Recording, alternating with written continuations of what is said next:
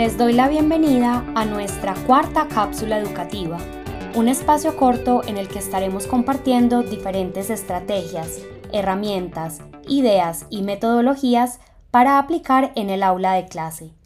El día de hoy estaremos conversando sobre el modelo Lanza, Explora, Discute. Hola, hola profes, les doy la bienvenida a nuestra cuarta cápsula educativa.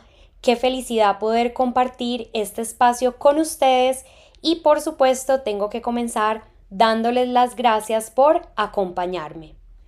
En una de las jornadas de desarrollo profesional que tuve en Carolina del Norte, mientras estuve trabajando allá como docente de intercambio, nos presentaron un modelo llamado Lanza, explora, discute, que me llamó mucho la atención. Nos lo presentaron exclusivamente para trabajar en el área de matemáticas. Sin embargo, a mí me pareció supremamente interesante porque parte de sus objetivos o sus objetivos es involucrar activamente a los estudiantes en la construcción de su aprendizaje, fomentar el pensamiento crítico y desarrollar habilidades de pensamiento y de resolución de problemas. Así que yo pensé que se podía aplicar a todas las materias y así lo he hecho. El día de hoy quiero compartirles en qué consiste este modelo, cuáles son sus etapas y los beneficios. Vamos a empezar por lo primero, en qué consiste este modelo. Este modelo se centra en que el estudiante construya su aprendizaje respondiendo a una serie de preguntas bien pensadas o resolviendo problemas basándose en sus conocimientos previos y por medio de la discusión de estas preguntas y o problemas con sus compañeros. En este modelo, el docente, nosotros solamente somos facilitadores y considero que nuestro papel, nuestra función más importante es en el momento de planificar la clase, ya que tenemos que saber elegir muy bien las preguntas o los problemas que les vamos a plantear a los estudiantes para que realmente den pie para construir el nuevo aprendizaje. En el desarrollo de la clase como tal, nuestra función principal será acompañar a los estudiantes en esa construcción del aprendizaje. Vamos a ver los tres elementos o las tres etapas y estoy segura que esto va a quedar mucho más claro. Las tres etapas del modelo son, como su nombre lo dice, lanza, explora, discute. Primero, lanza. La parte de lanzar es para mí la parte más importante, como se los decía un poco, en la introducción de una clase planificada siguiendo este modelo, pues del correcto planteamiento de la pregunta o el problema dependerá que los estudiantes puedan realmente construir su propio aprendizaje basándose en sus conocimientos previos. En el momento de la clase como tal, simplemente debemos plantear estas preguntas y o problemas asegurándonos de que los estudiantes los comprendan bien, pero no debemos impartir ninguna explicación del tema. Segunda etapa, explora. La parte de explora es el corazón de la lección. Aquí los estudiantes deben trabajar en parejas o en pequeños grupos para resolver la pregunta o el problema que les planteamos, que les lanzamos, utilizando sus conocimientos previos. Es importante que permitamos que los estudiantes utilicen diferentes estrategias. Evidentemente algunas estrategias aplican más para una materia que otra, pero no limitemos a los estudiantes solamente a una explicación escrita. Ellos también pueden utilizar modelos, manipulables, dibujos, ecuaciones, situaciones de la vida real, etc. Nuestro papel en esta etapa es acompañar el trabajo de los estudiantes monitoreando lo que ellos van realizando, lo que van escribiendo, cómo utilizan los manipulables, etc. Y en este momento podemos plantearle más preguntas para redirigirlos, para ampliar el aprendizaje y es muy importante que vayamos tomando nota, así sea nota mental, de estrategias específicas que podamos después discutir en la tercera fase. En esta etapa de la lección está bien que los estudiantes cometan errores, que no cubran todos los aspectos del contenido, que tengan algunas conclusiones correctas y otras no. Todo lo que ellos produzcan será válido en el momento de la discusión. La tercera etapa de este modelo es la discusión.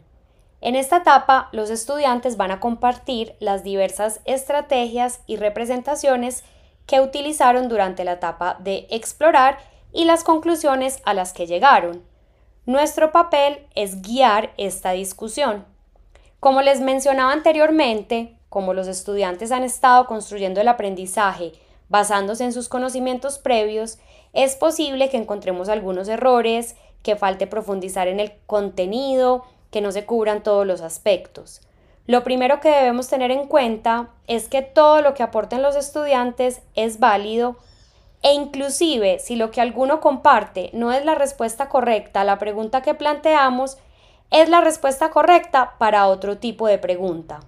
Así que en el momento en que un estudiante participe y de una respuesta equivocada, debemos evitar hacer comentarios como no, está incorrecto, esa no es la respuesta, porque este tipo de comentarios incentivan que los estudiantes no quieran volver a participar. Lo que debemos hacer es tomar lo que es válido y utilizarlo para la construcción del aprendizaje que estamos trabajando con los estudiantes.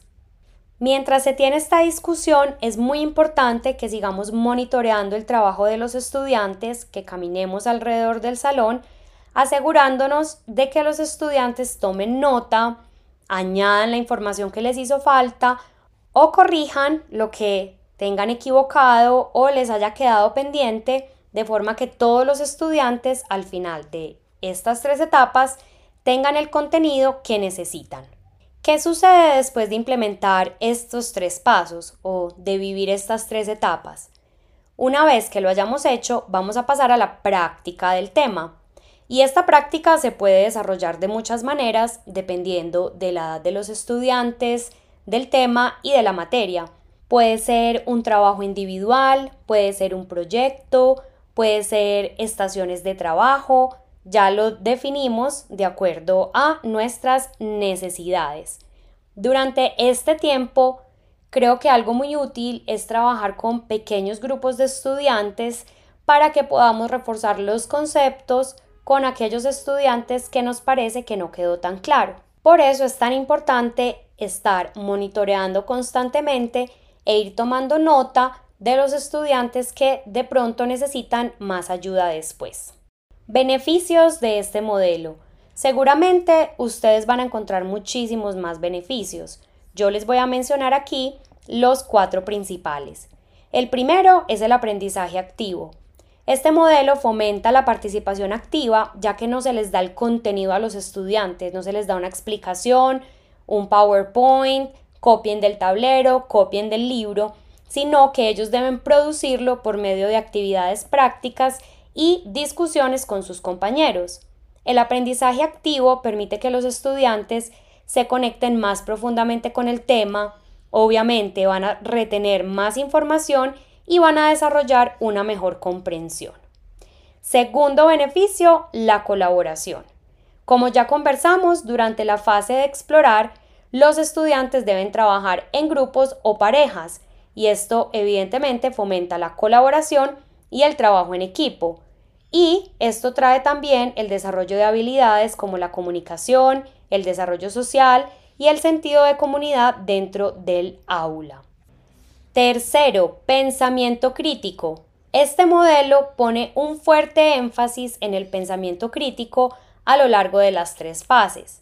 Los estudiantes desarrollan habilidades analíticas para comprender el problema o la pregunta, evidentemente habilidades de resolución de problemas, tienen que aplicar sus conocimientos a situaciones del mundo real, establecen conexiones entre diferentes conceptos, sus conocimientos previos y llegan a conclusiones que tienen que tener un fundamento. Y el cuarto beneficio es la aplicación a situaciones del mundo real. Como los estudiantes deben construir su aprendizaje basándose en sus conocimientos previos, en la etapa de discute, los estudiantes recurren constantemente a situaciones de su vida cotidiana, lo que hace que el aprendizaje sea más significativo y memorable. Quiero recalcar algo que mencionaba al inicio, y es que de la eficacia de las preguntas o problemas que le planteemos a los estudiantes va a depender el éxito de una clase en la que utilicemos este modelo. Esto hace que el momento de planificación sea supremamente importante. Cuando estoy planificando mis clases siguiendo este modelo, pienso en lo que mis estudiantes deben aprender y me pregunto, ¿qué puede llevarlos a sacar esa conclusión? Y esas son las preguntas y los problemas que yo planteo. Aunque hay muchas formas de implementar este modelo, la forma más eficaz que he encontrado para hacerlo es por medio de los cuadernos interactivos. Yo diseño el cuaderno con la pregunta o el problema y los estudiantes lo completan en las fases de explora y discute. Aunque yo sé que este episodio queda grabado para siempre, este sábado 29 de julio de 2023 vamos a tener un taller en vivo. Si quieres participar, te dejo la información en los comentarios. Si estás escuchando este episodio después, seguramente ya vas a tener acceso a el que está grabado y encontrarás también el enlace en la descripción. Si tienes cualquier duda, pregúntame. Espero que se animen a explorar y a utilizar este modelo porque en general es una forma muy poderosa de involucrar a los estudiantes en el aprendizaje activo y promover el pensamiento crítico, las habilidades de pensamiento y las habilidades de resolución de problemas. Muchas gracias por acompañarme y nos vemos en un próximo episodio o en una próxima cápsula educativa.